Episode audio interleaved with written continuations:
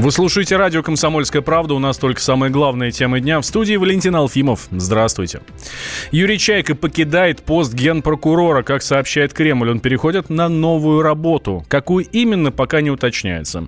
Чайку сменит заместитель главы Следственного комитета Игорь Краснов. Владимир Путин уже внес в Совет Федерации его кандидатуру. На прямой связи со студией политтехнолог Сергей Маркелов. Сергей Николаевич, здравствуйте. Добрый день. А по-вашему, в чем причина смены руководства Генпрокуратуры?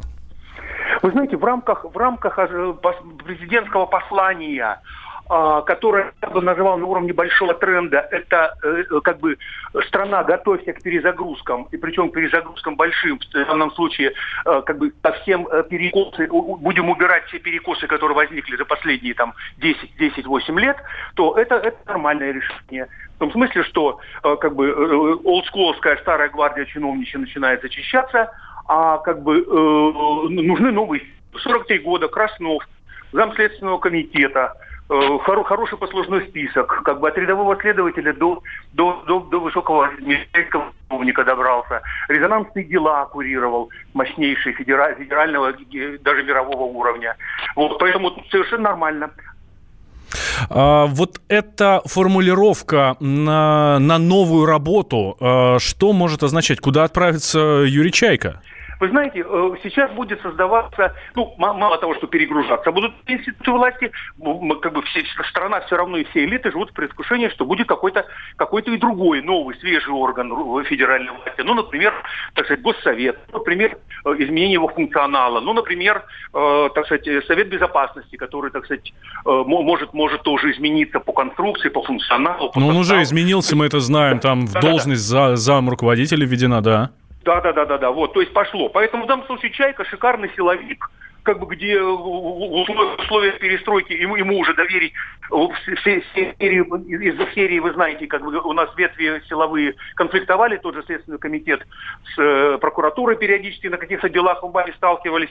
Поэтому назначение Краснова для меня вполне как бы относительно разумное, потому что некая, опять здесь будет балансировка сил. Вроде бы как со СКК товарищ будет прокурорских, ну, по крайней мере, уменьшать конфликтность и так далее при тех или иных ситуациях. Так что есть где устроиться. А вот как раз э, прокурорский э, и Следственный комитет. Э, здесь получается, что ну, Следственный комитет сам по себе, там э, Бастрыкин, и здесь и в прокуратуру идет э, зам руководителя Следственного комитета. Вот здесь вот не будет конфликта никакого? Вы знаете, я думаю, что конфликта не будет, потому что как бы, я думаю, что за вот такими очевидными вещами, ну, я имею в виду, что человек из, из, из, из Следственного комитета придет сейчас и разгонит разгонит и будет перегружать, так сказать, и за собой приведет, как это иногда водится, там кучу, кучу след, следаков э, высшего уровня и начнут давить как бы э, ведомства прокурорских. Я думаю, этого не будет. Во-первых, а, не, в, силу, в силу того, что парень будет все равно, я имею в виду снова, но человек будет все равно э, совет. И не самостоятельное решение маловероятно, то есть все равно будет какой-то большой совет вокруг назначения любого, э, так сказать, в Генпрокуратуру. Ну и во-вторых, э, это, это очевидно, что просто перекосить не дадут. Не дадут перекосить, усилить одних, ослабить других. Не будет этого.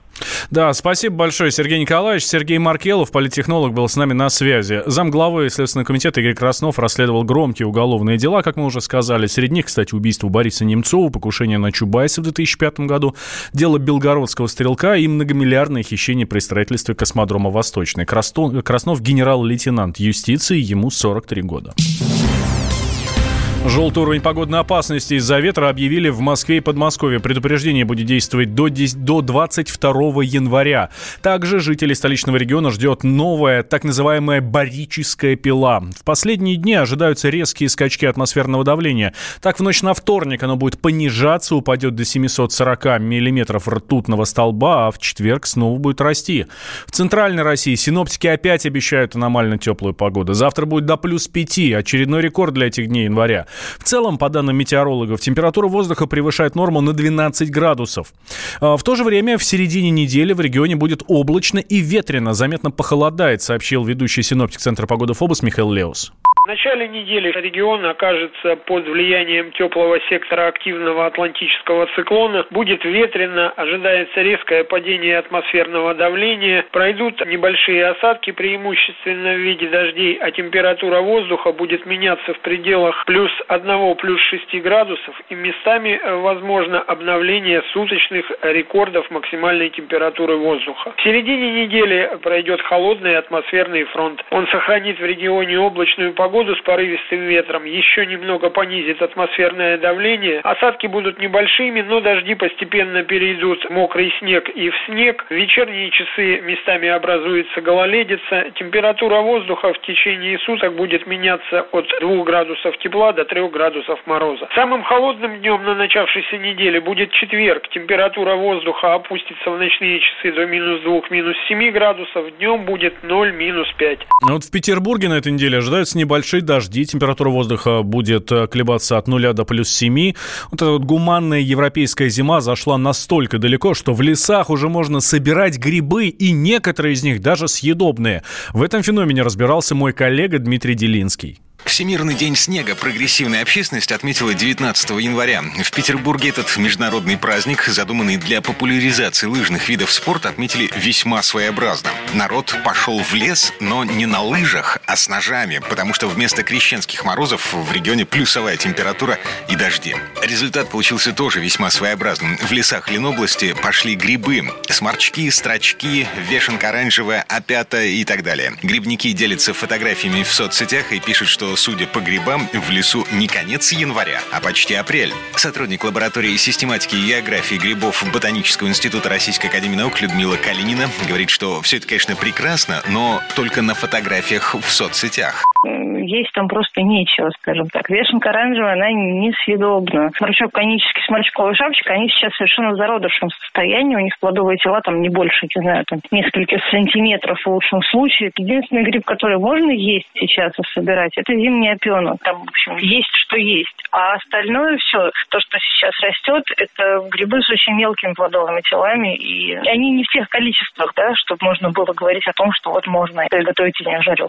И тем не менее, народ потянулся в леса. И там, где нормальной зимой люди катаются на лыжах, в минувшие выходные бродили люди в сапогах и с ножами. Потому что слухи о появлении грибов распространяются очень быстро, а кроме сморчков, строчков и зимних опят пошли еще и лисички. На самом деле это грибы растут практически круглый год, просто в каких-то промышленных количествах они растут только осенью, да, собственно, в тот сезон, который все знают там из детства, от бабушек и дедушек. То есть какие-то единичные грибы можно найти когда угодно, но именно чтобы это были какие-то промышленные количества, пригодные хотя бы для домашних заготовок, это только вот август-сентябрь. Наши друзья, которые не знали о том, что лисички растут даже под снегом, были очень-очень удивлены, когда в эти выходные собрали небольшое лукошко. Хватило на сковородку с картошкой картошкой. Белых подберезовиков и красноголовиков пока не видно, но микологи говорят, что, учитывая нынешнюю совсем не зимнюю погоду, ничего удивительного не будет и в появлении этих грибов. ничего опасного в этом нет. Зимние грибы легко, непринужденно можно есть. Но только те же лисички при минусовой температуре становятся горькими. А вообще, чтобы грибы перестали расти, должна быть устойчивая отрицательная температура днем. И с учетом того, что в Ленобласти минусовая температура ожидается только в начале февраля, есть смысл навестить любимые грибные места. Хотя бы ради удивительных исторических фотографий в своих соцсетях. Потому что в последний раз такая теплая зима была 45 лет тому назад, когда интернета еще не было. Дмитрий Делинский, радио «Комсомольская правда», Петербург. Я пломбами не скованный свободой не испорченный На самокате к солнышку Под ручку с ветерком. Рассветом околдованный В подругах неразборчивый. Тушу пожар из горлышка Коровьим молочком. А там за облаками Радуга старуха Радуга, дуга, старуха Разноцветная стерва. В моем иллюминаторе Гордо реет муха Зеленая, блестящая Не городская, серая.